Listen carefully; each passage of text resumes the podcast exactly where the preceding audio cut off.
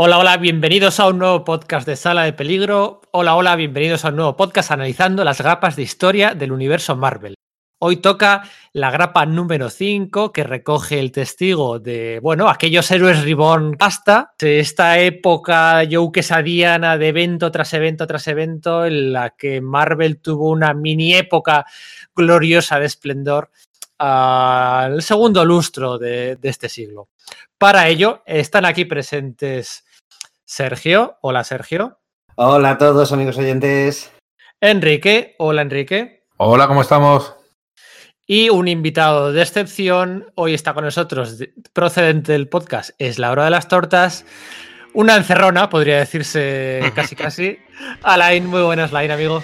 Muy buenas, muy buenas. Vengo, vengo a cubrir a, a, a mi amigo Eño, intentar llenar su, su, hueco, que no lo conseguiré, pero bueno, aquí estoy. Eh, bueno, vamos a hablar de estos 10, 15 años de historia del universo Marvel y vamos a hablar de uno de sus eventos más famosos, ¿no? Toca hablar de, de, de Civil War, lo haremos muy de pasadita, muy rápido, porque como todos sabéis, estos podcasts analizando las grapas de la miniserie de Mark Wade, Javier Rodríguez y Álvaro López, tiene que ser exactamente en una hora, lo que nos dé tiempo. ¿eh?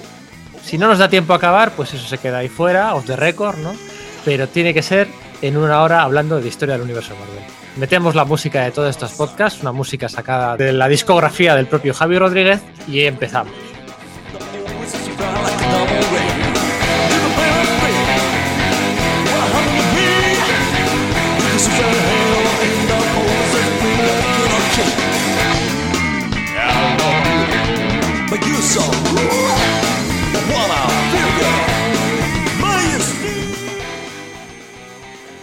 Venga, pues al grano, vamos a pasar de la primera página casi casi, ¿no? Porque es un poco eh, el hilo conductor, ¿no? Desde las charlas de Galactus con, con, con, Franklin Richards, aunque bueno, no hay que olvidar la importancia que tuvo Franklin Richards en aquel re regreso de los héroes, ¿no? La marcha y el regreso de, de, de, aquellos años, ¿no? Al final, un Deus sí, es Machina. Elegido. O sea, si tienes que elegir un, un Deus, ¿no? En el universo Marvel, bueno, Franklin Richards siempre se ha presagiado que, que vaya, que, que, puede ocupar ese lugar, ¿no? Y de hecho, claro, en esta historia del universo Marvel, en estas, estas páginas eh, iniciales que abren cada, cada, número con Galactus, nos da la idea de que, de que eso, bueno, pues se, se cumplirá, ¿no? Y yo es que aquí, bueno, no soy objetivo, sabéis todos mi predilección por los Thunderbolts, de lo que significaron para mí en su día, de, de no saber ver los fallos a la serie, que algunos los tienen, ¿no? Cuando ella es el triple tirabuzón y medio de, de, enrevesamiento, de sacar personajes oscuros de la Golden o de la Silver para darle una triple vuelta y tal,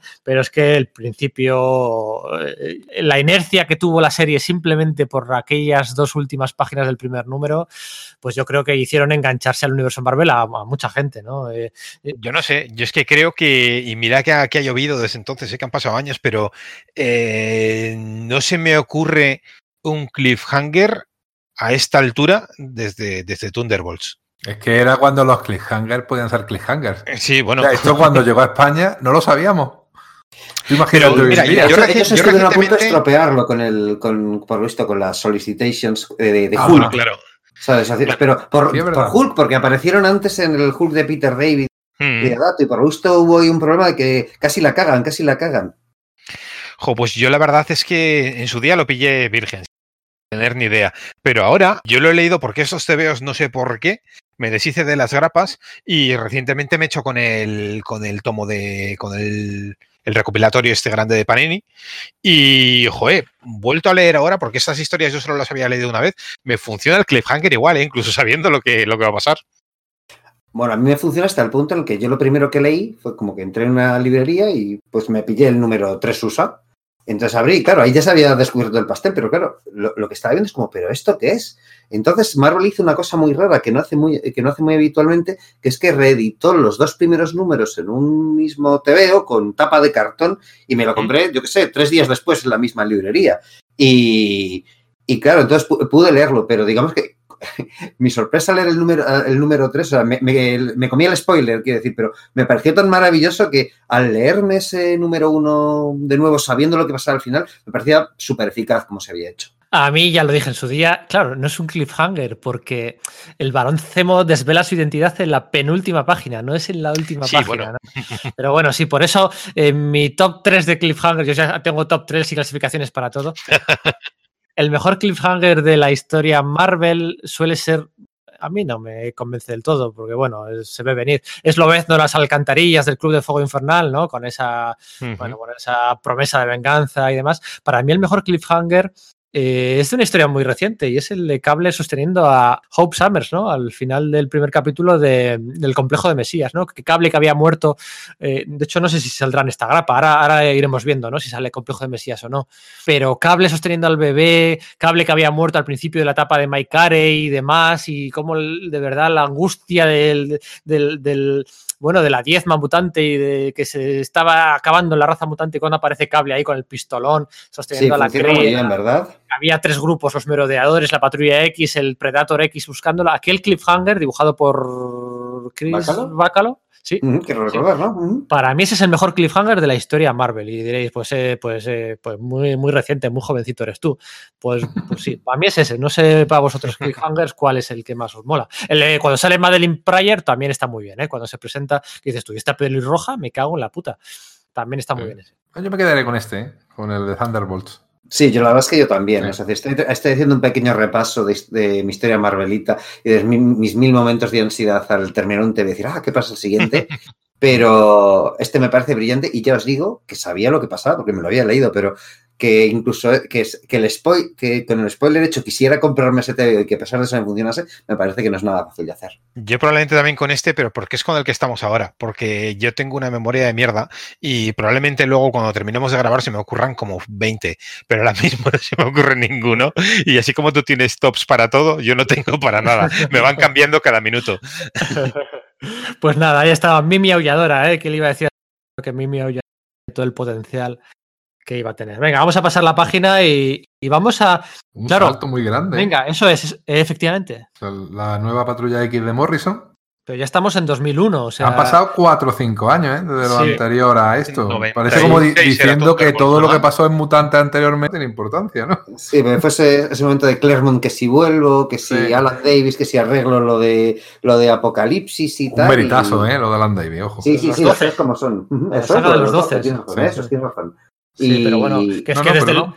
pero desde el 97 hasta el 2001 mediados, aquí hay cuatro años, ¿eh? De- Sí. no, sé, Sí, sí. no sé si en las siguientes páginas igual echa un poco para atrás. Sí, porque a veces recordad que se desordena, se desordena un poco a veces Mark Waid con estas cosas, ¿no? Pero quizás para empezar con cosas muy impactantes, desde luego ese final de Thunderbolts lo fue, pero la llegada de Grant Morrison después de haber hecho la o todavía haciendo, no recuerdo. Yo creo que ya había terminado la JLA en, en DC con Frank Mm. Quietly, que pues eso, ya, ya consagrado como estrella con, como- con Authority y demás, metiéndose en los X-Men cuando ya se había estrenado la película, es que fue toda una bomba, toda una bomba. Sí, le dio un cambio totalmente radical a la serie. Pero vamos, no, ni te lo esperabas, ni venía el, el montón de personajes y sobre todo convertir la escuela de nuevo en una escuela, ¿eh? Bueno, pero también pasa un poquito lo que, lo que yo temo que pueda pasar ahora, ¿no? Que, que le dio un vuelco, creó toda una nueva, eh, eh, hasta cierto punto mitología, el- el- les dio un nuevo statu quo, pero, eh, eh, o sea,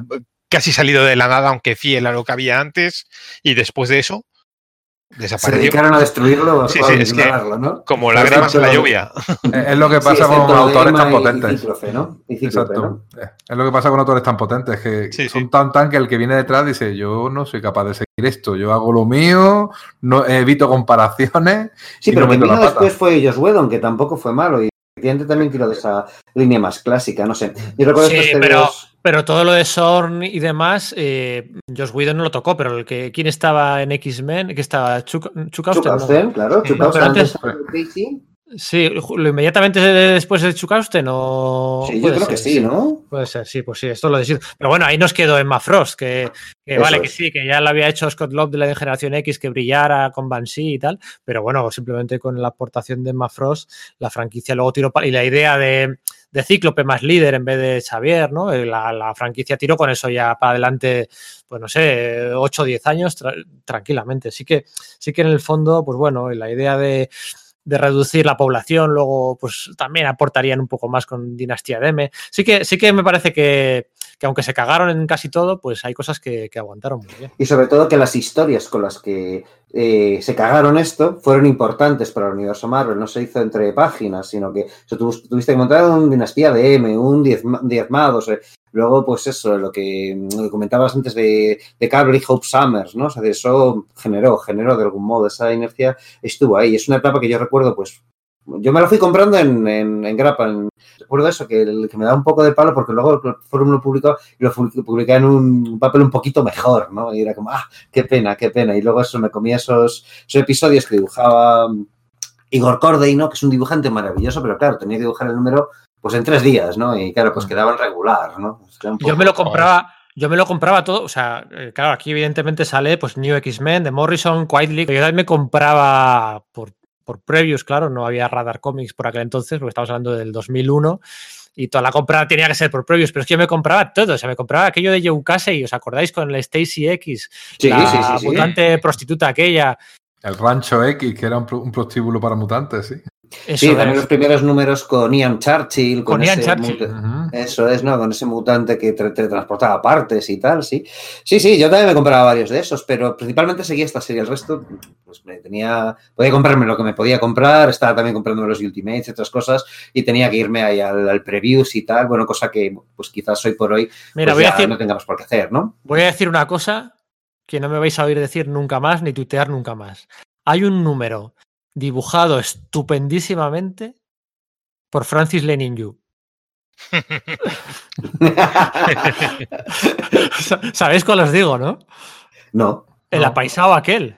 Ah, narices, el bueno, anual, sí, sí, aquel sí, anual, aquel, anual estaba bonito. Es cuando reclutan a Sorn, ¿no? De hecho. ahí debuta Son. Sí, sí, hay una escena de Lobezno. Yo aquel me lo pillé por previews y cuando me, era un salto al vacío, porque el- era la época de experimentación de Bill Gemas y Joe Quesada, luego los cómics mudos que también coincidieron con esta etapa, y había, era un apaisado y había una escena de Lobezno saltando a una piscina desde un edificio y era brutal, era buenísimo y es un pedazo de cómic que, bueno, ya está, ya queda dicho.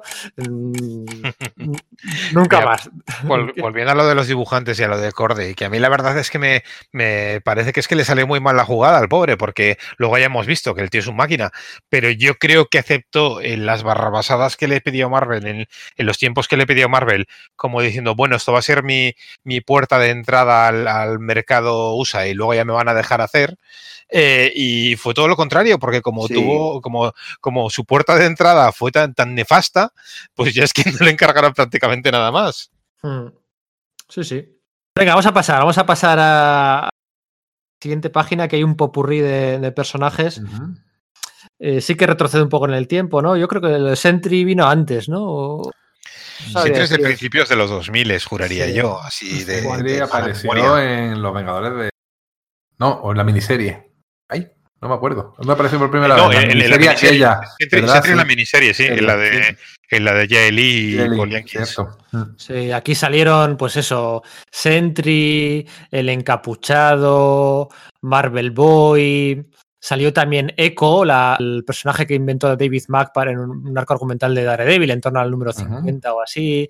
Sí. muchos personajitos eh, New Age que a mí me mola porque, porque es una generación de personajes nuevos que creó Marvel que no eran personajes eh, que asumían una identidad ya existente, rollo Miss Marvel o el nuevo Hulk o el nuevo Nova. O sea, eran todos personajes nuevos, completamente nuevos, originales al 100%, ¿no? Sí, desde cero. Sentry, Echo, el encapuchado, se me están olvidando mogollón. Y luego todos como no tenían pasado y no podía darle patadas a la continuidad, todos esos los utilizó Bendis luego en un momento u otro en su etapa de los Vengadores. Bueno, menos X-Force, que también salen por aquí, ¿no? Los X-Force. Sí, de jo, yo- yo lo que- Milligan y- yo lo que- y Orred. ¿Sabéis lo que me parece que tiene en común todo lo que sale aquí? Que si Sentry, Jessica Jones, los X-Force, el, el- los Runaways, que eh, esta es la época del, del bombo y platillo marketingiano a saco de, de Yemas y Quesada. Sentry, que Mm. vino con todo ese rollo de del autor inexistente que lo había creado en, en los principios de Marvel. Eh, una línea más de adultos que se publicitaba para, para Jessica Sí. Jones. El bombazo publicitario que fue también lo de lo de los lo de los X-Force de, de Alred y Milligan. En la línea Tsunami, aquella que también que era otra línea también súper publicitada, donde salieron los Runaways. Yo creo que es, es la época de, de- de, de, de Del internet echando humo. publicitario, ¿no? Sí, sí, sí, de internet echando humo en Marvel, sí. Bueno, acuérdate con los Statics, con todo aquello pollo que hubo con Lady D, que tuvieron que Sí. rectificar. El primer beso homosexual en la historia de Marvel fue en las páginas de. Fue en las páginas de Ecstatics, con aquel personaje rosa que había que besaba a otro. El primer beso homosexual. Statics, ese era el, el- para los oyentes que no sepan, era la- el cambio de nombre que se le dio a X-Force, para hasta ese, mismo, ese mismo concepto de Peter- y Alfred. Eso es, y ahí el primer beso homosexual. El siguiente fue el de Marlon Chandler con Dragón Lunar en las páginas del Capitán Marvel. Luego, cuando hicieron Alan Heinberg y Jimmy Cheung, hicieron el beso aquel de Hulkling y tal, salió promocionado como, bueno, el primer beso. Yo, tira, 6, 7 años ya de besos homosexuales, ¿no? Es, es un poco, bueno, pues el cambio de rumbo. Acordaos de Luke Cage con, con Jessica Jones. en la- Bueno, Bueno, aquello. aquello fue fuerte, ¿eh? Y es que además, eso, aquí además- mezcla un montón de líneas. Estaba la línea Max, porque Jessica Jones apareció en la línea Max, que era la, la que era la más adulta, y efectivamente, desde la primera viñeta te demostraba que era más adulta. Sí, sí, Sí. sí. Aquello tuvo cola, sí. Nunca mejor dicho. Pero oye, volviendo un poquillo atrás, yo siempre, a Sentry siempre lo he visto como un personaje que en Marvel no pega. Porque quizás en Marvel no pega un Superman. Claro, es que que la Es idea- además un de- Superman muy antipático. No, pero es que además, de hecho, la idea original de, de, de Paul Jenkins era para una miniserie de Hourman.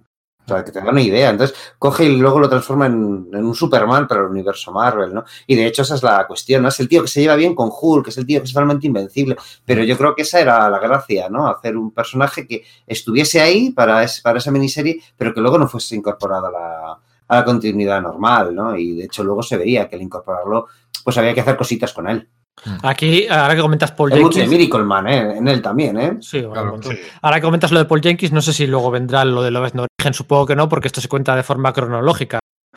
Pero también aquella miniserie, acordaos, ¿eh? El- el- el- la polémica que tuvo en su día, la de ojos que abrió, la de lo contento que quedó el fandom con, con la historia.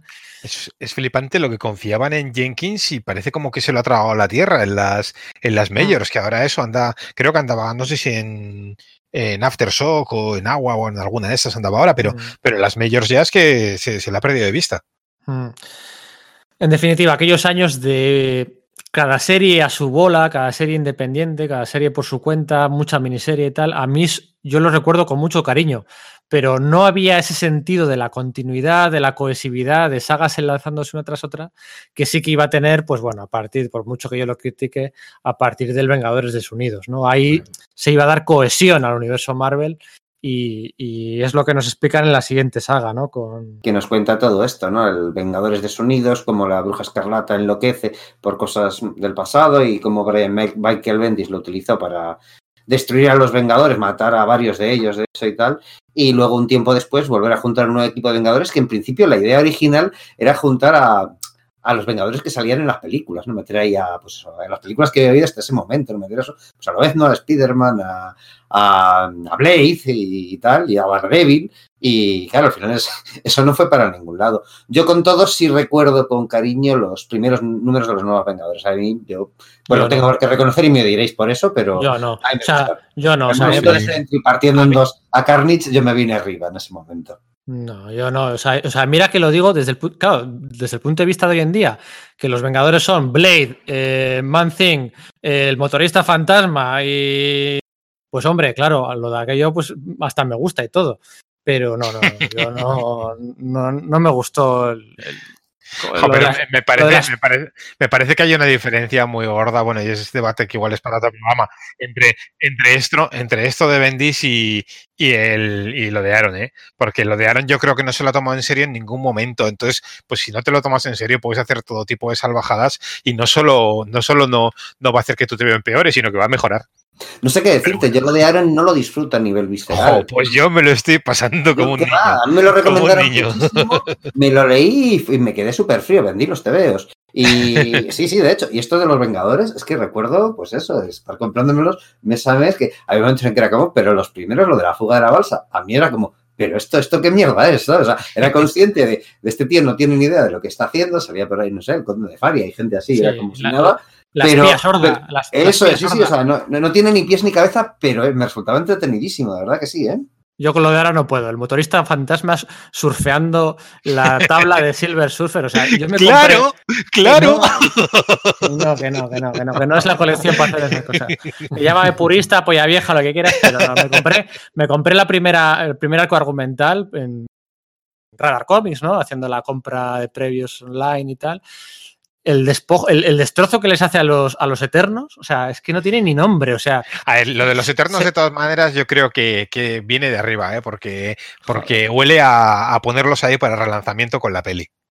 No, no puedo ganar. El, el grupillo ese de, de, Wakanda sí que me gusta, eso sí que me gusta. Esos secundarios y tal, y gorila, y eso sí, pero bueno, a ver, Batalla Digress. Eh, eso es, al turrón, venga. Al turrón, Dinastía de M. Ahí, mira, ahí sí, ahí sí, eso sí que me gustó, fíjate por dónde. Claro, esta estaba no, muy, bien. bien. O sea, era como una especie como era de, Sí, sí, del es- apocalipsis, al revés, en vez de todo ha ido mal, todo ha ido bien, pero que, que haya ido bien no es tan bueno, ¿no? Mm. Y es una Claro. idea, yo creo que bastante brillante. El dibujo fue la leche. Y es eso, empezaron a, a que las cosas que habían planteado tuviesen consecuencias. Entonces, no sé, yo creo que ahí sí hay, sí hay cuerpo, ¿no? Ese- oye, todos los superhéroes han conseguido su gran deseo, pero no funciona, no sé. Yo lo que estoy flipando, porque claro, yo, yo este número lo- el- el- en, en vuestra tradición lo estoy viendo ahora mismo, ¿eh? no, no, Sí. no lo había leído antes. Y el paginón que es este de, de- de- de la Es una casa de. No, es Es una que- doble página es que que- siguiendo a Boanda, que es una maravilla. Está muy bien. es que es increíble. Y el, y el aquí además le ha puesto el, el traje de, de- del rey, el, el- Es del- verdad. del emérito. Sí, sí, sí, Eso está hecho a propósito. Eso con conocimiento de Claro, causa total. Estamos hablando de. Javier Rodríguez. De todas maneras, la- la Para mí el momentazo de, este, de la dinastía de Mera, que lo ven no era el que recordaba, tío. Eso. Sí, era- que era como el decirle, Bendis, esta vez sí. Claro, pero Ella eso es muy buena. Pero era del apocalipsis, ¿no? Claro, tenía, tenía sentido, ¿no? Porque Claro. le, daba, le daba a cada héroe lo que más deseaba y lo ves no lo que más deseaba era recordar precisamente. Entonces se produce una paradoja y hace que sea pues eso, el que recuerde, ¿no? Y a Peter Parker lo que más deseaba que era pues estar casado con Gwen. Stacy. O sea, Mm. demostraba realmente conocer eh, lo fundamental de cada personaje, ¿no? A Cíclope y Emma Frost, estar retirados. Yo de todas maneras no, no estoy muy de acuerdo, porque yo creo que lo que Peter más deseaba es que el tío Ben estuviera vivo. Pero bueno, es mi Sí. opinión. Hay una miniserie, la miniserie de Mark Wade y Salva la Roca está muy bien, ¿eh? Esa miniserie de cinco Sí, números. sí, que, que está bien, ¿eh? pero, pero no me cuadra como lo que más desea. Una de las cosas que más desea, sí, pero igual no la que más. Sí, ¿no? El poder librarse de la culpa de la muerte del tío Ben y así poder dejar atrás a Spider-Man, que es lo que le mueve a, a ponerse el traje, ¿no? La, la culpa por la muerte de Ben. Quizás si no la tuviese, no solamente tendría a Ben vivo, sino que no tendría que haberse metido en toda la mierda de Spider-Man, ¿no? Eso es, eso es, pero bueno. Sí. Bueno, pero me- a mí me funcionó muy bien, de verdad que Sí, sí. sí, ¿eh? sí, sí. funciona. Carol Danvers como... Es que esto también es importante, Dinastía de M, porque Carol Danvers es la superheroína más importante de ese mundo. Y a partir de ahí empezó, empezó, empezó a tomar peso el personaje. De, en todas maneras, para mí Dinastía de M es, es, un, es un cáncer en la historia de Marvel, no porque la historia estuviera mal, porque la historia está muy bien, sino porque precisamente como estaba bien y funcionó, fue el principio de una, de una dinámica de, de, Sí. de crossover sistemáticos que, que- que nos han dejado eh, eh, basuras infectas. Sí, Sí, sí, y, sí, y- y terreno quemado. Sí, sí, de hecho, para mí, quitando Mesías, el complejo de Mesías que mencionaba antes, para mí es el mejor crossover de Marvel de los últimos 20 años. Bueno, y otra cosa de Dinastía M, lo de No More, no More Mu- Mutants, ¿no? Sí, sí, ah, sí. bueno, sí, y, y Laila Miller y... bueno, y- Eh, y, y Mercurio, ¿eh? Que, Mercurio. que hace tiempo que no tenía importancia y sin embargo aquí haciendo el capullo como siempre, porque me- siempre ha sido un capullo desde el principio y, y lo rescatan y, y tuvo muchas consecuencias, ¿eh? porque tuvo, tuvo una miniserie que estaba, me gustó mucho, ¿eh? Aquella de Eh, buscando los cristales de los inhumanos y tal. Sí. que sí, era la consecuencia de, todo esto. sí. de David Hine, ¿no? La de Vástago Sí, M, está muy Esa, bien. que sale Spider-Man, sale Cristal y sí, sí. Y luego de ahí todo desemboca en X Factor, ¿no? Sí, De Peter David. Con Laila que sabía cosas. Pero bueno, es que estaba Marvel on Fire, ¿eh? Todo lo que hacía funcionaba, porque la siguiente página es lo del soldado de invierno y de mm, Brubaker y demás. Que es una, es, una burrada, porque todo el mundo era como. O sea, Claro. yo, yo estaba súper cansado. O sea, las, las- las resurrecciones me tocaban los huevos. Una cosa que no se ha comentado aquí, en, que en- en- encajaría en este número, es que llegó en Marvel llegó esa política de no hay más resurrecciones, ¿no? Y a mí me pareció guay, porque es que estaba hasta los huevos, me- la, la muerte había perdido ningún tipo de, de valor como, como elemento narrativo, ¿no? Y cogen y aquí, en el primer número de Brubaker, eh, dejan ese cliffhanger que también me parece la hostia, que es lo de le pega un tiro al cráneo rojo al, al- Mm. al- al archivillano, y luego coges y resucitas a Bucky. A Bucky nada menos, que es como si te resucitasen eso, al tío Ben o a, o a Marvel, ¿no? Eh, Sí. Y sin embargo lo haces bien y haces que funcione. No sé, o sea, a mí me pareció soberbio toda esta etapa de, de Brubaker, vaya. No, la verdad es que decís eso, que es que prácticamente cualquier cosa que cogieras de Marvel en esta época molaba, pero es que de DC también. Es que en estos sí, años sí, daba sí. gusto leer TVOs de superhéroes, Ah, Es en verdad. general. Sí, sí, eh, recuerdo, por ejemplo, con mucho cariño el Trouble aquel de Mark Millar y Bueno, yo- yo-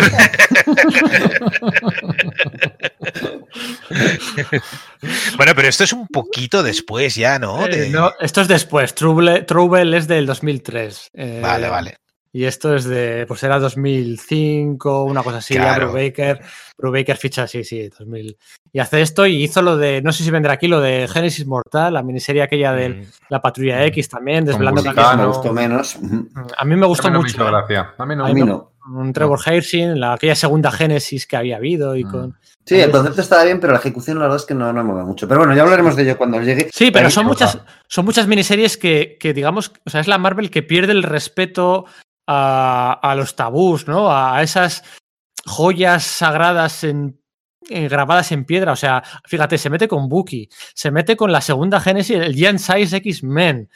Eh, en Extremis, que aquí no sale, en Extremis de Iron Man también reformulan por completo el mito. Matan ¿no? Alpha Flight.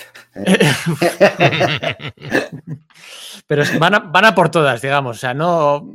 Si hay que, para. ¿Cómo es lo- el dicho ese de las tortillas y los huevos? Que si para hacer una tortilla hay que romper unos cuantos huevos, pues rompían todo lo que hacía falta. Y algunas cosas, pues le salía bien, ¿no? Porque, Sí. eh, bueno, está lo de World War Hulk, ¿no? Que, que lo comentasteis en el podcast ese de, del crossover que hicimos con No es la de las tortas, que está aquí a la impresente, ¿no? El, el World War Hulk de Greg Pak, que, bueno, pues yo no estuve en aquel podcast, así que puedo decir que a mí me gustó mucho esta saga, aunque, y en general la etapa de Greg Pak, ¿no? Aunque digamos que sí que plagia algunas cosillas por aquí y por allí previas, pero bueno, también funciona muy guay. Y luego ya, pues, pues, pues el acabose, ¿no? De, de- de la Civil War, que, que bah, Yo la disfruté muchísimo. Soy un Oye. provocador, ¿verdad? Yo, yo la verdad, yo la verdad es que en su día también. Ahora la leo y me, se me cae, pero Yo hace pero mucho su que no día- la leo, pero yo sí la disfruté en, mucho. en su día los cliffhangers tramposos, ultra tramposos de Millar me colaban muy bien y me, me dejaban con ganas. Es que esta Sí, no unos momentos muy potentes. Miren, en este listo ha Sí. sido una cosita que me llama mucho que el bando de Iron Man tiene tonos rojos, el del Capitán América tiene tonos azules, y no sé yo si será por los uniformes de cada uno de ellos o porque el rojo es el color de los republicanos en América, ¿eh? en Estados Unidos, y el azul es el, el- el de los demócratas. Ah, pues no lo sabía eso. Sí, sí, sí. De- de los rojos, eh, por eso hay lo de el, el estado rojo. eh, Sí, los sí, estados sí, rojos son los estados más de derecha, los Mira, fíjate, no lo sabía. Y, y en medio el pobre de, de Peter ahí dividido. Pa- para con todo pobre, lo que llevó aquello, ¿eh? para, para pobre. Goliath negro, que me encantaba y efectivamente me dolió, me dolió mucho que lo matase el, el Thor este clonado, pero, pero la verdad que disfruté muchísimo esos TVOs y las consecuencias en el universo Marvel y todo lo demás. me- eh, está lleno de agujeros. Sí, sí, está llenísimo de agujeros todo. Bueno, sí, y ya, y ya, Disfrute y- visceral muchísimo.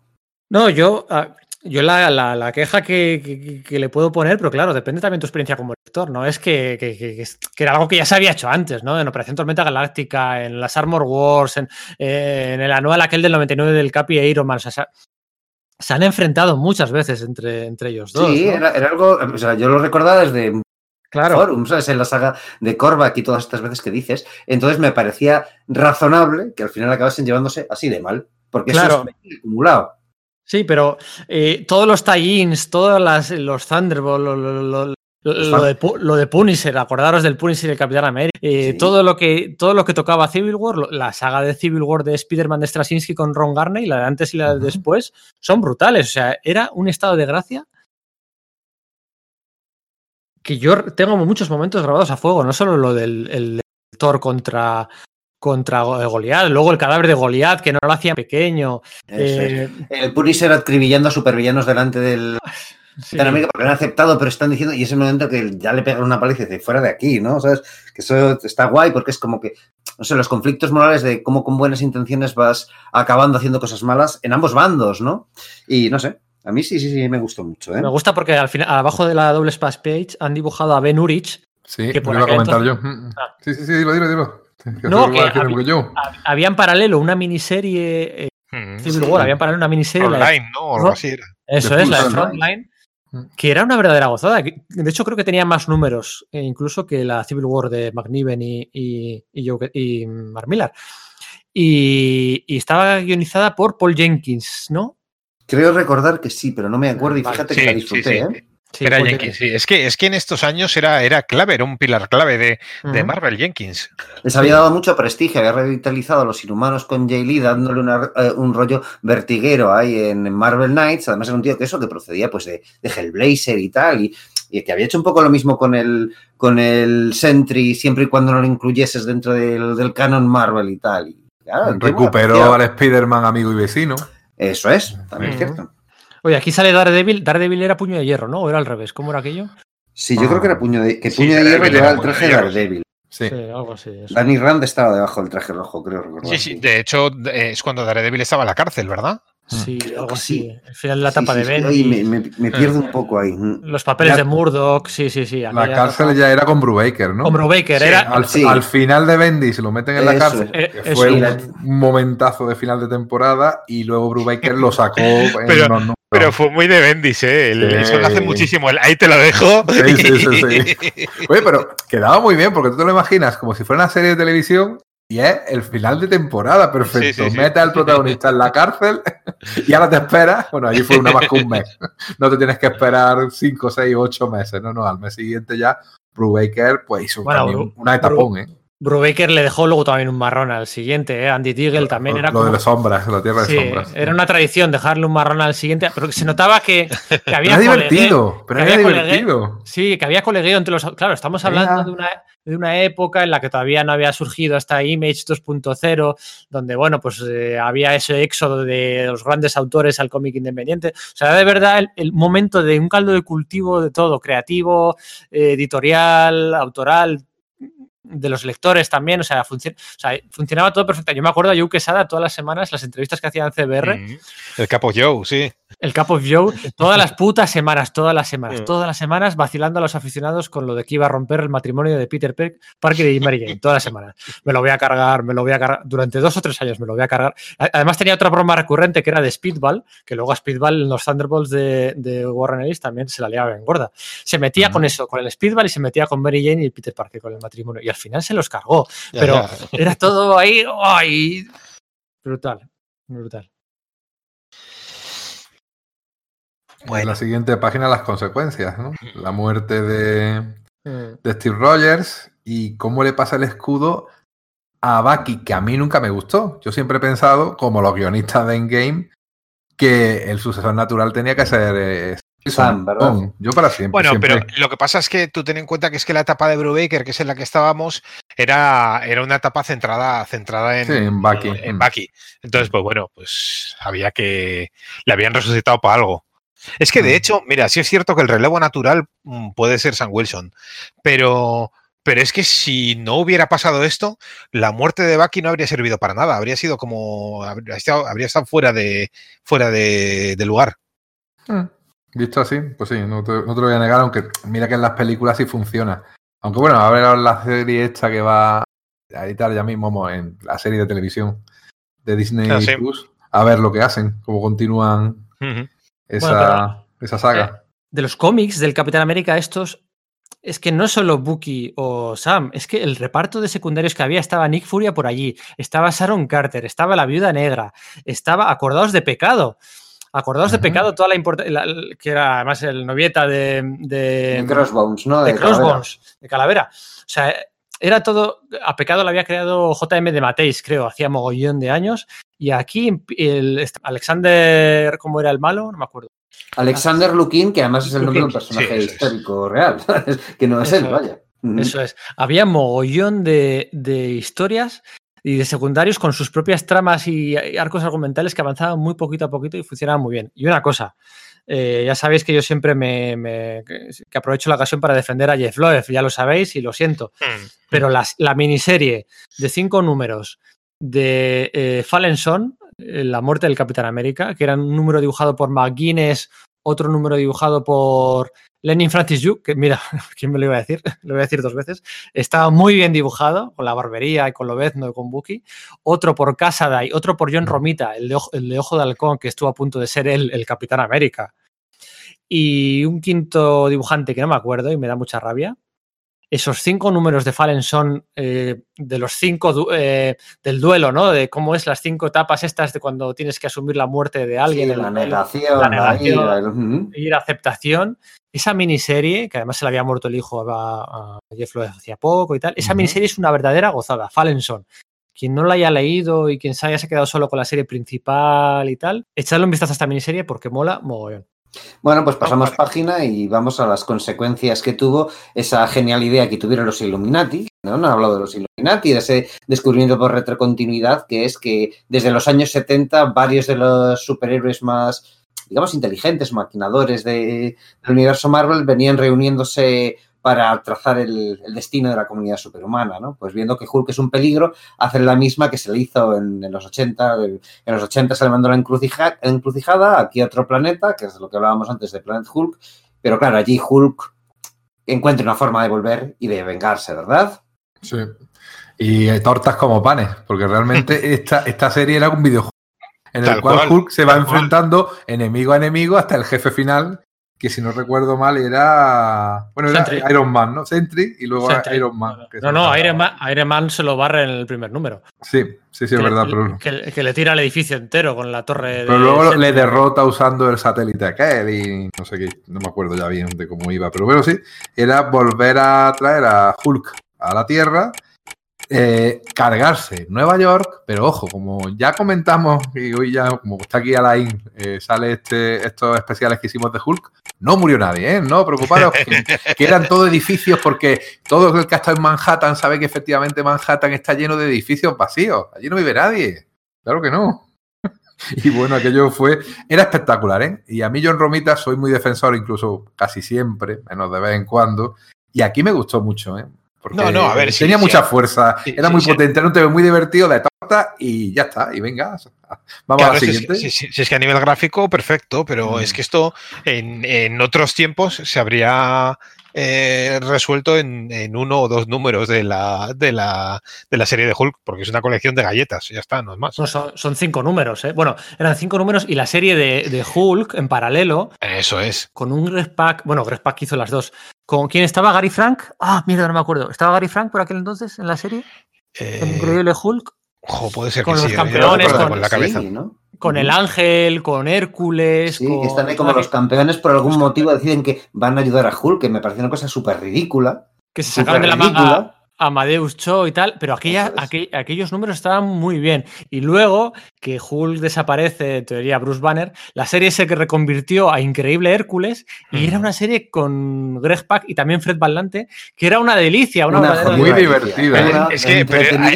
Ahí es que se nota mucho a Valente, ¿eh? Yo ahí veo muy poco a Pac y mucho a Valente. Justo, Sí. totalmente de acuerdo, Line. Sí, que luego hizo el Archer y Armstrong en, Mm, del mismo rollito. eso, es, ese mismo rollo. Que me, es que es un TV con el que me deshuevo. O sea, a mí en general casi siempre me gusta. O sea, Sí, me es gusta que su- funcionaba, todo. O sea, Una serie de Hércules, venga, para adelante. Una serie de. Bueno, el concepto de los Illuminati eh, está muy bien. Aunque luego la miniserie aquella, cuando se desvelaba que el Todopoderoso. Bueno, sí, Era- vaya, vaya basura. Sí, una basura. Ahí te, esos, esos fue- fueron los momentos en los que, de hecho, yo creo que ya por ahí empecé a, de- a dejar de comprar. eh. Mm. Creo que en ese punto, en, en DC ya había pasado 52 y estás con Candon y tal, y aquí fue como, me estoy dando cuenta de que o compro o no me entero de nada. Y entonces decidí, Sí. pues, no comprar y dedicarme a, a clásicos. Que esto, que este es uno de los puntos que me desenganché de seguir continuidades de TVOs. Mm, Sí, sí, estoy de acuerdo.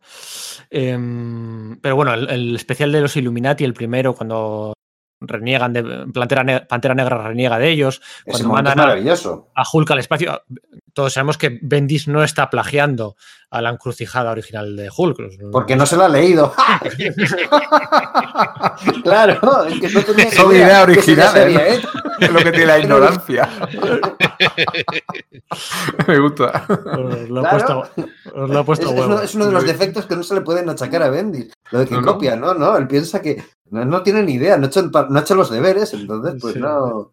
Me acuerdo, de, me acuerdo de aquellos años, el dibujante Steve McNiven de Civil War se estaba retrasando mucho, ¿no? El número 6 y el número 7 tardaron muchísimo, muchísimo en salir. Eh, hubo un comunicado del mismísimo Joe Quesada, ¿no? Apelando a su identidad de dibujante y entendiéndolo todo y diciendo no vamos a publicar, no vamos a publicar nada de después desde Civil War hasta que se publique el último número, unos retrasos de- del copón, eh, que luego no ha pasado. Por ejemplo, con la Secret Wars de Hickman, eh, cuando acabaron y se, en teoría se mm, blanquecía el Doctor Muerte y se volvía bueno, ya se llevaban publicando cómics un par de meses antes de- del escenario post Secret Wars. Pues aquí, con estos retrasos, hubo una teoría conspiranoica por parte de los aficionados. No sé si os acordáis, yo me acuerdo de estar en los foros de CBR y muy metido por aquel entonces en estas cosas. Había una teoría de que iban a converger en el final de Civil War, iba a converger a aniquilación. O sea, que iba a llegar la aniquilación de Dan. Abnett, Andy Lanning y mm, Andrea Di Vito, ¿puede ser? Dibujando puede ser. Keith Giffen ya Pues- estará fuera del, de, sí. de la ecuación, ¿verdad? Keith Giffen hizo las miniseries previas de Star-Lord y demás, que es el que... es, es la siguiente página, todo Es el- esto de la, Eso es. de, la grapa que estamos siguiendo. Y entonces había esa teoría de que la, la, on- la ola liquidadora iba a llegar a la Tierra y que iba a ser lo que iba a hacer que los dos bandos de los héroes se unieran para pues eh, aparcaran sus diferencias para salvar el día. Y luego eso no fue así. O sea, era un, un- un final más urbano, ¿no? Con ese Capitán América siendo placado por bomberos, eh, policías, en plan como un poco patriotismo, ¿no? Y que, que debe ser una idea que se suele atribuir, si no recuerdo mal, a Josh Whedon. O sea, Mark Miller no sabía cómo acabar Civil War y fue Josh Whedon el que tuvo esa idea de, pues mira, hazlo así, que sean unos bomberos, unas enfermeras, un, un tal el que le plaque y él se dé cuenta de que, bueno, que todo lo que ha Sí, hecho como, como los bomberos abucheando al don de ver de la peli de Spider-Man de Raimi, ¿no? es, es- Sí, es. en el normal. Eso sí, sí. Eh, Todo esto... Todo esto para decir lo de aniquilación, ¿no? Que, que, que, hay o más que gozadita de miniseries. ¿Verdad? Tú me pides que yo te cuente lo que pasaba, yo no me acuerdo, ¿eh? Pero sé que me lo pasé de bien leyéndola, porque era venga, venga, pasaban cosas, salía más bichos, eh, que si salía Nova, que si los Guardianes de la Galaxia, que si la, eh, todas las tonterías de Dani y Luz. Venga, venga, oye. El mapache, cohete y Groot. El que era como-. Es Sí, que Yo creo que era, no que- era, era un poco lo que comentas tú, porque realmente trama, eh, la, la trama que tiene, eh, que es, es de servilleta, pero lo que había era una colección de, de- de nuevos conceptos, de cosas que se te presentaban y todas molonas, que, que Y de recoger lo que antiguos y reconvertirlos. ¿no? Planetas que ya habían salido antes volvían a salir. Star-Lord, incorporarlo del todo en, en- en la, en la Pero- continu- Pero Claro. que quiero decir que es eso, que era todos esos conceptos que se te presentaban lo que molaban. La, la historia en sí era eso, era un, un montón de bichos que, que invaden el universo, no, no, no era más. Y, y era eso, ver, ver esos nuevos guardianes de la galaxia, ver, ver ese Nova revitalizado, ver, ver todas esas cosas que, que, que, que es que además se presentaron de, de- de una manera súper molona. Ese nuevo Drax que, que, que no hacía Sí, nada. lo, Era, lo convirtieron en, Vin Diesel en Riddick. Claro, ¿no? es, es, es que además es que Drax, el, el Drax de antes era infinitamente más poderoso, pero este molaba más. Bueno, No, sé, a mí- no, no, yo no, no- no estoy de acuerdo. A mí este, Ojo, este ojo. Drax nunca me ha gustado. A No, mí me mí- mola el, el Drax de los 70, el que era el, el espectro, pero en cósmico en el universo Marvel. Bueno, porque Drax, Drax es que es eso, ha sido del espectro, luego ha sido un Hulk. Sí, Y luego ha sido esto, es que- me gustaba. Entonces, Drax me llega sin gustar desde que lo mató Dragon Lunar a medios de... Por cierto, que en esta página que estamos eh, me, me falta Dragón Lunar. eh, Dragón Lunar creo que no salía en estas miniseries. Que no está es Nova, que sí que salía. Creo que Dragón Lunar en la Sí. primera miniserie no llegaba a salir. Tendría que mirar. Eh, no, no, no, sí salía, sí salía. Claro, si está, De si hecho, está Filabel por ahí también. Sí, sí, sí, tengo la imagen grabada, es verdad. En esta miniserie, Drax mataba a Thanos.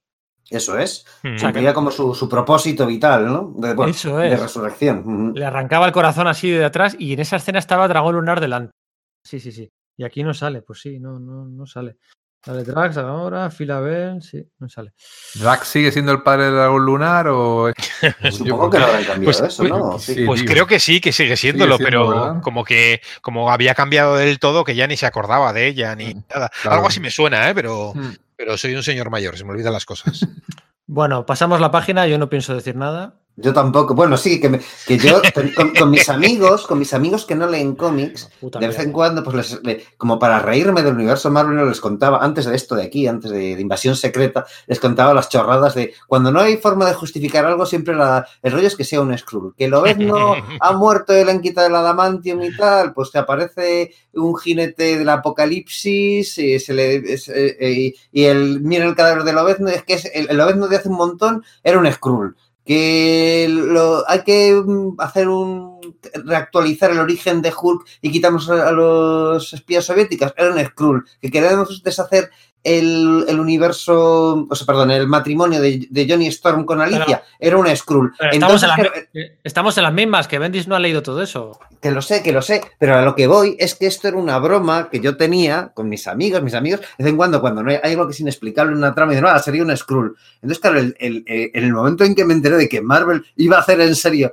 a, a gran escala, lo de todo era un Skrull, claro, yo me descojonaba, me descojonaba y se lo contaba a mis amigos y se descojonaban diciendo, es que esa movida que tienes que es como una vida, una que es tan ridícula que lo hemos convertido en una, en una broma privada, lo han institucionalizado estos tíos.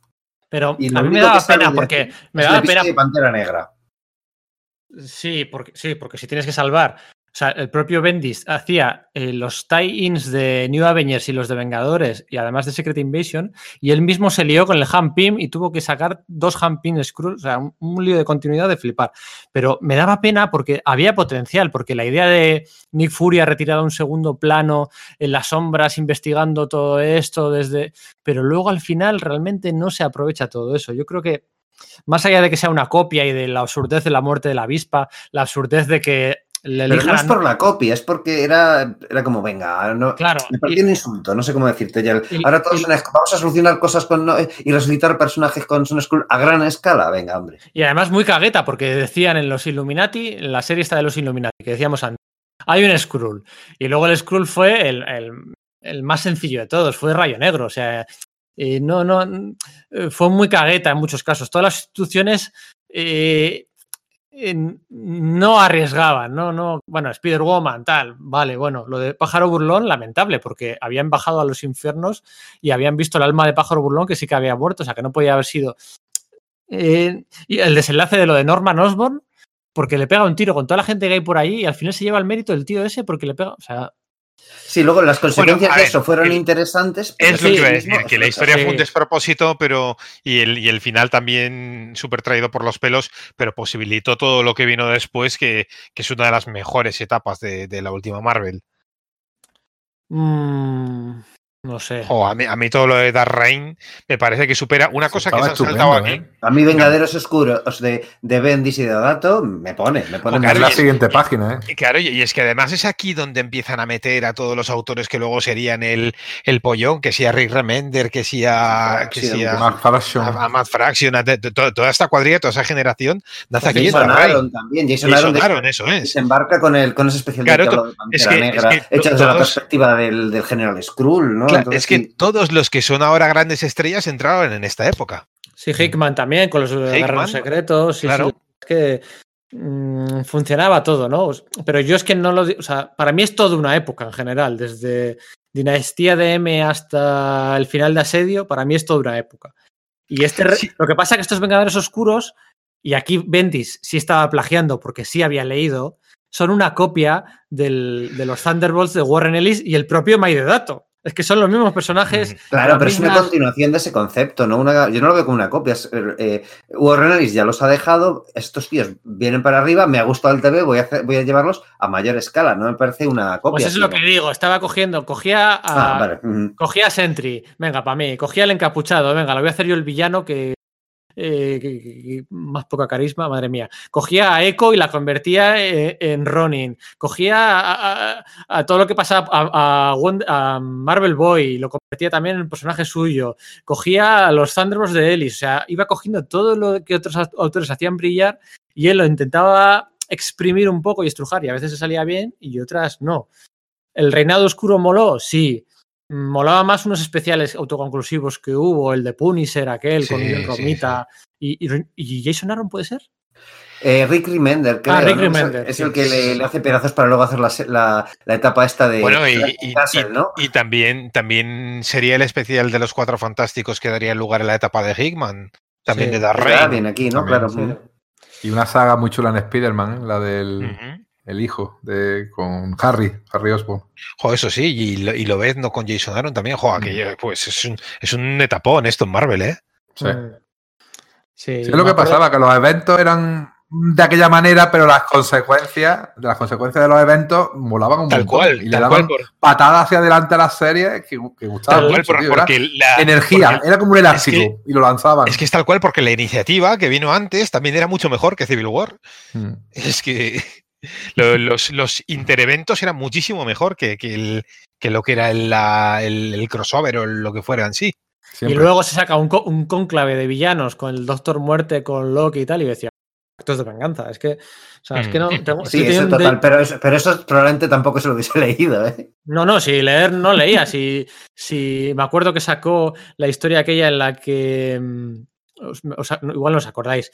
Unos flashbacks en los que el Capitán América pasaba lista a los Vengadores, les ponía todos firmes contra la pared. ¿Os, acordáis de esos flashbacks? No. No. Bueno, da igual, ya lo tampoco. buscaré y lo tuitearé. No, claro, es que a mí me han marcado. Madre mía, qué mal, era, qué mal dibujaba Lenin Yu. Bueno, Iron Patriot. Ah, ah, mira, Ares, eso es, efectivamente. Ares era el otro que se me olvidaba. Ares, otro personaje que había tenido una, una miniserie muy reciente por Michael Abonoemin, un amigo suyo, y también, venga, me lo recluto, y Palasaka, otro Vengador Oscuro. Ese es el que se me olvidaba, que no caía. Ares y, y Daken, el hijo de, o Daken, el hijo de Lovendo, que también pasaba por allí. Y con Carla Soften ahí de tirándoles tejos a todo, ah, eso era delirante, era ¿Y bonito. el Spider-Man quién era? ¿Eddie Brock o no? no? No, era Mac Gargan, que era quien Sí, era Gargan, eh, vale, el Scorp- el Scorpion original. Y, de- y de- y devoraba a Wanda. Sí, es Como cierto. loco, como loco. Bueno, venga, mm, mutantes. Bueno, aquí está, aquí está el momento que decías tú antes, ¿no? Sí, eso es, sí, sí, sí. El de Mesías Complex, sí. Complejo de Mesías y Advenimiento y Hop Summers y la extinción. Que fue un poco el resurgir, ¿no? Estaban un poco muertitos los mutantes hasta esto. Y, y con esto volvieron a coger un poquito de solera. Yo creo que de los momentos más brillantes de- de- del siglo XXI, después de, después de Morrison.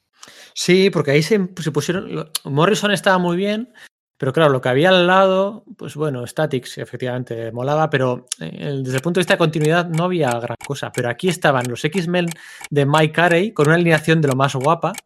Estaban los, los X-Men de Brubaker con esa alineación eh, que iba al Imperio Siar, las consecuencias de lo de Vulcano y tal. Y luego a la vez estaban los Astonishing X-Men de Whedon.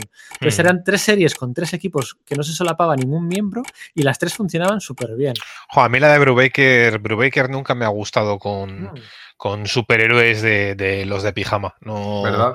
Bueno, No, No, le nunca, pega nunca más- rollo urbano, rollo espía, Sí, sí, sí, eh, sí. un techno-thriller. A Lo que pasa es que en me esta página me llama la atención que la importancia que le dan a Gambito y a Pícara. Porque en aquella época Pícara era la, la líder, ¿no? De, pues, ¿verdad? De- Bueno, de la- historia- Es que la historia de Complejo de Mesías, ¿qué es? Realmente la historia de Complejo de Mesías no es tanto la de Hobbs Summers como es la de Pícara. Porque el Mm. objetivo de todo esto, de, de Complejo de Mesías, es la continuación del- de lo que ponía en los diarios de destino aquellos, ¿os acordáis? Sí, de la época de. Stream, de Stream X-Men. X-Men, eso es. Y era como eh, en aquellos diarios ponía que la que iba a curar a Pícara era un mutante que iba a nacer y entonces pues Mística se tiene que aliar con Mr. Siniestro para conseguir este mutante, este bebé y tal. Realmente toda la historia y todo esto de la extinción eh, es la excusa para que pase eso y que el bebé Hop Summer se lo planta, le, le hace que le toque la, la mente a Pícara y la cura, la cura definitivamente. O sea, la por eso sale Pícara ahí, porque es, es lo más importante, es la- el, el- el fondo de la cuestión, más allá de lo de cable, Predator X, eh, X Factor. Bueno, lo- para, es importante para Bishop también, ¿no? Las Sí. personas que lo giran y la verdad es que a mí eso- todo eso me encantó, ¿no? Pues la verdad es que es eso, es que todo esto se, se fragua y se desarrolla sobre todo en los X-Men de Carey, que como siempre en su carrera, cada cosa que hace Carey la aborda y es ignorada completamente. Cierto. es que Sí. Al final de aquí era la muerte, una de las muertes de Xavier, que esta escena nunca la entendí porque desaparecía, ¿no? Moría Sí, y desa- bueno, se eh, desvanecía y yo nunca llegué a enterarme bien eh, por qué. No, se explicaba, se explicaba en el sí, me siguiente imagino, número, ¿eh? pero no me que- acuerdo. Era Tempus, la que había paralizado un segundo el tiempo y se la habían sacado de allí y le curaban y tal. Eh, aquí podría haber acabado la historia de los mutantes, realmente, ahí Sí. ser la última gran saga. Eh, aquí no sé quién es más fan de Mike Carey, ¿eh? si, Ala- si Alain o si Sergio. No lo sé, pero Carey. yo- yo soy muy de, de Carey y sobre todo en Ritten. Ritten es que es una emisora. Sí, sí, sí, sí, es, es- es maravillosa esa serie. O sea que Lucifer y tal me gusta y me gusta hasta los X-Men también, ¿vale? Pero es que con un- no sé, para- eso es como otro nivel para mí. No hemos yo, hablado. yo disiento un poco, yo no soy muy de Mike Carey. No, eh, pues a mí en Unwritten de verdad que me... Unwritten dejé de, dejé de comprarlas porque. ¿Qué me dices? A, a mí, ¿A a mí dónde quieres llegar? Porque me daba tantas vueltas. Jo, Sin embargo, pues tiene lo, una, lo peor, una película. lo peor es que llega, es que llega, ¿eh? es que llega a algún sitio y, y mientras ha explicado, ves que todas esas cosas que te ha estado explicando tenían que estar allí para poder llegar a ese sitio. Pues mira, tiene Carey me una parece- película de zombies. ¿Eh? De, Sí, la- la de la niña zombie. No sé Quítale si la has esta, visto. porque, porque no le llegaba a ver. Buenísima. Sí. Me encantó, tío. Digo, yo creo que es lo mejor que me, que me ha gustado de Carey y tiene que ser Ah, una pues yo, no- yo ni sé de qué habláis. Así que lo Sí, sí, sí, es el del año pasado, creo que es, ¿no? Hace no, tres o cuatro años. Ahora Sí, ya. tanto. Sí, sí, Bueno, sí. al turrón, que se nos acaba el tiempo Sí, es para la- cierto. la- Vale. Es que está privada. Que quedan, que quedan cinco minutos, no nos va a dar tiempo a hablar del Y, y tiene que volver Capitán América. y Laila Que tiene que Miller. y- Capitán América porque se estrenaba la película y Brubaker tuvo que acelerar sus planes y hacerlo de, bueno, pues aquella manera con, con un Brian Hitch que ya estaba en, de- ya, empezaba, ya estaba en decadencia y haciendo una saga que podía haber sido maravillosa, pero que por la alambicada de la, de la explicación, fíjate que en la acera de enfrente en DC están haciendo también una cosa rara con, con Batman que parecía muerto y estaba atrapado, atrapado a través del tiempo y tal, Sí. pero resultaba mucho mejor que, que esto, ¿no? Este, que la Capitán América Reborn, ¿no? ¿Cómo se llamaba esto? Return, eh, ¿no? Return- Return, eh, Return. acuerdo. Sí, eso es. A mí, no me, a mí tampoco me gustó, ¿eh? Y No. que sea el. nada. Y la- lo que sí que me gustó fue la, la vuelta de Thor, que casi nos ha comentado, con Sí. Straczynski, de Koipel. Ah, Es verdad, eso apenas ha aparecido después de. Entre. Claro, porque en, en la etapa de Vengadores de los Unidos, Michael Oeming, el creador de, de Ares, fue quien se encargó de hacer un Rag- otro Ragnarok en, el universo de Thor, ¿no? Que por cierto, que estuvo muy bien aquel Ragnarok, ¿eh? Sí, sí, sí, sí, sí, puta molaba. madre. Metía además esos personajes que, que Chris Claremont había introducido en, la, en las- en el crossover aquel de Alpha Flight versus X-Men, que nadie, nadie recordaba ya y, y lo recuperaba y engranaba todo muy bien, ¿verdad? Eso, eso está reeditado, lo del No, Ragnarok eso, de Oeming. eso no está. Y está muy bien y está dibujado por el mismo de Aniqui- Aniquilación, por Andrea Divito. Sí, y, sí, sí. y está muy bien. Aquí, pero es que aquí se pierden muchas cosas. No está la Imperativo Thanos, por ejemplo, que también es otra Mm. gran saga, o la Aniquilación Conquista, la secuela. eh, Pasan por encima de Asedio. Es una pena que no hayan metido el momento ese en el que Sentry le saca las tripas a Ares. eh, Es verdad, ¿no? De A mí lo que sí que me gustó mucho abajo. es eh, en la, la parte de abajo hay una. eh, se ve ahí como que se vuelven a juntar los tres amigos, ¿no? Eh, Tony Sí. Stark, el, el Capitán América y Thor. Y Es que Brian no estaban juntos hacía años, ¿eh? Cinco o seis años. Entonces, después de la serie, le- les dedicó una. Mm. una miniserie dibujada por Alan Davis ahí, No, ni por siquiera, los ¿eh? mundos de nórdicos. Y esa serie yo recuerdo leerla y, y, y pasármelo bien, esa serie, y iluminarse una sonrisa al, al ver estos tres tíos juntos. No sé cómo decirte. Sí, pero eh, me parece que hicieron mejor las paces Wonder Woman, Superman y Batman después de Infinity Crisis de lo que hicieron estos las paces de una forma bastante más conveniente. O sea, Sí, eso no- es, conveniente lo era del todo. ¿eh? conveniente No, lo era. lo. Entonces, entonces, pues bueno, pero sí, con, con color de Javi Rodríguez. O sea, digamos que aquí Javi Rodríguez por primera vez está dibujando algo que ya dibujó él. Porque la miniserie aquella de Vengadores Prime, eh, Avengers Prime, cinco números, es. con Bendis y Alan Davis, tenía color de, Alan- de Javier Rodríguez. Así que es, es muy poético que, que salga esto aquí. Venga, quedan tres o cuatro minutos. Los Vengadores Secretos de Brubaker y Ellis. eh, el, Mm. eh, eh, Carol Danvers asumiendo el manto de Capitán Marvel por fin. el hijo de Nick Furia eh, que, que ocupa su lugar para que se asemeje más a Samuel L. Jackson en el, universo cinemático Marvel. Eso eh, fue muy cutre, ¿eh? Eso fue muy cutre. Yo lo siento, pero no. cutre de cojones, o sea, Sí, de verdad. cutre de cojones. Yo creo que Lo siento, Sí. pero no. no, no, es terrible. No es porque terrible. no mole ese, ese Nick Fury, sino cómo lo meten aquí, tío. Y que, y que además. Y que se quede tuerto, que se quede tuerto igual que el padre. Sí, No, bueno, de Pod- algún modo sido- enemigo buscaba eso, ¿no? Podría haber sido un Skrull. Podía haber sido un. Skrull, Efectivamente, podía haber sido un Skrull. Mira. Phil Coulson, ¿eh? que viene de, de las Os películas. fijáis, os fijáis que han pasado por completo por encima de cuando desaparece el padre. Sí. Sí, sí, ¿Vale? sí, sí, sí. O sea, el- el- la saga aquella como era, Pecado Original, eh, han pasado por... Es un poco después, Pecado Sí, Original. sí, yo creo que es un poquito después, ¿eh? Y Ah, es después, está Spider Island, Sí, sí, que también era anterior, yo creo. Y eso, Sí. en la página siguiente tenemos, pues eso, a Dan Slott, cogi- eh, Oh. o sea, vamos, ya de lleno la etapa de Dan Slott en Spider-Man con esa demencia que era Spider Island, súper divertida, muy, Sí. muy, muy entretenida, aunque muy loco, muy loco, muy loco. ¿Y, y qué tenemos aquí después? Vengadores contra los X-Men. ¿Qué me podéis No, contar pero de eso? espera, espera, Ah, espera. vale, perdona. La, la- la mala de Spider Island, ¿quién era? ¿La, la Spider Queen aquella? Sí. Creo que sí, ¿no? ¿Y, Sí, y esa dónde había salido? Pues yo no tengo ni idea. Yo juraría que la vi allí por primera vez. Sí, no sé. Yo suponía que me habría perdido algo en medio de, de los años que no compré TVs de Spider-Man después de, No, no, yo- de yo-. Eh, puede que me traicione la memoria, ¿eh? pero yo Spider-Man no la he dejado de comprar desde el año 86-87 y yo esta tía no recuerdo haberla visto antes. Tiempo.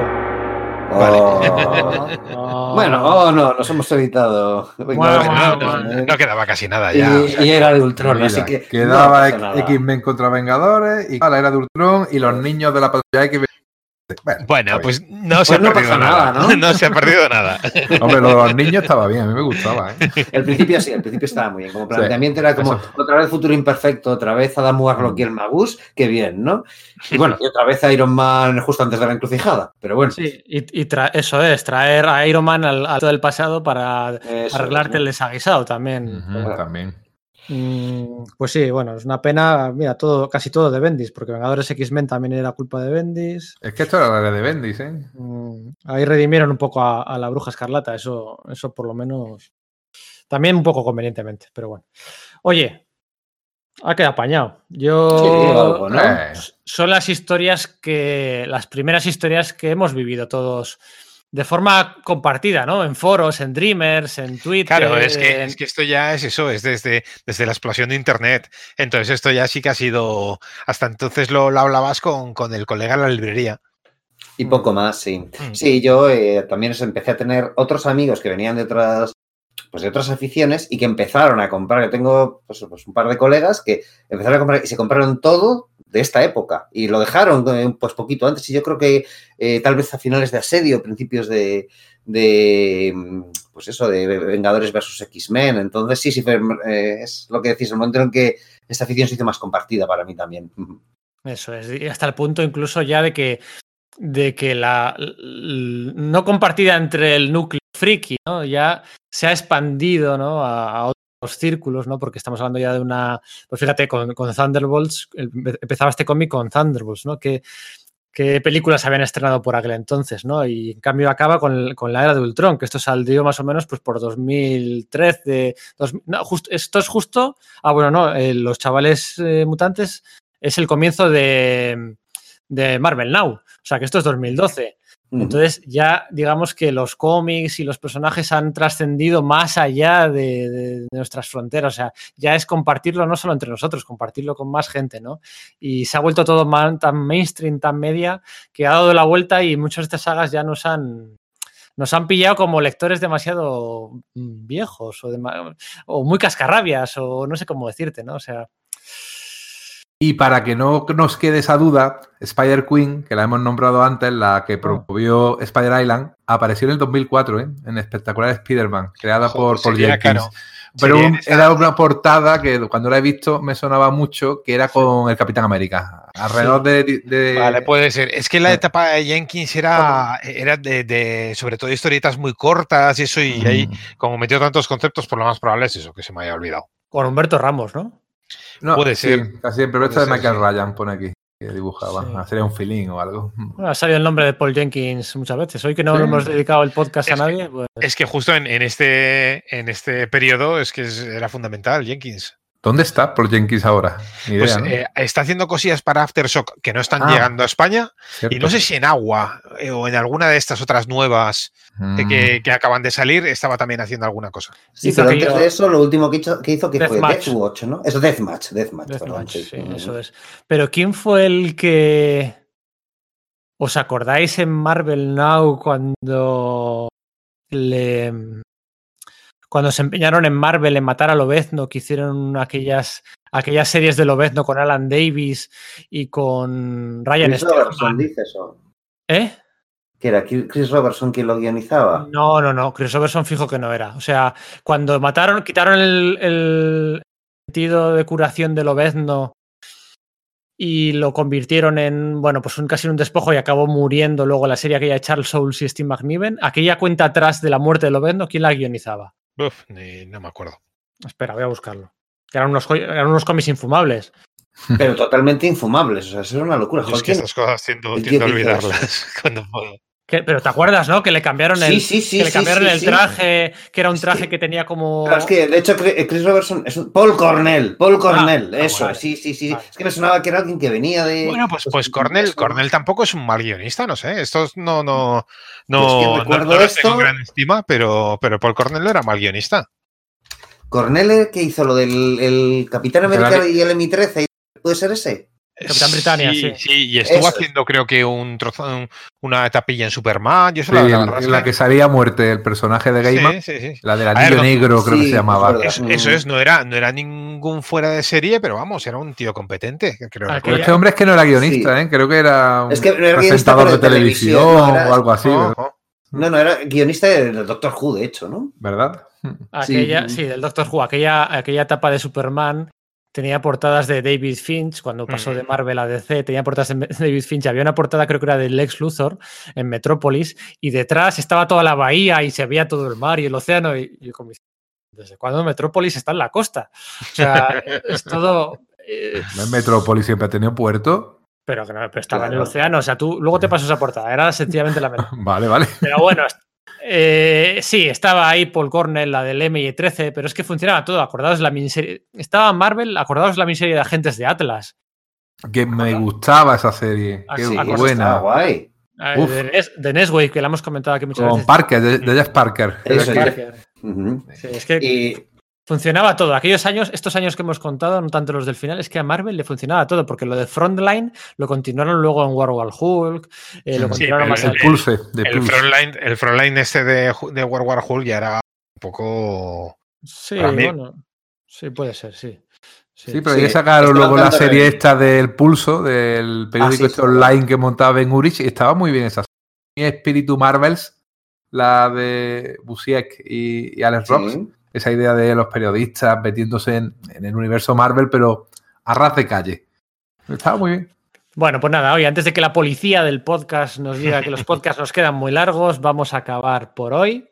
Muchas gracias, Alain, por pasarte a esta lectura en vivo, ¿no? A vosotros, ya, si ya sabéis que teniendo tiempo, cuando lo tenga, yo encantado de estas historias.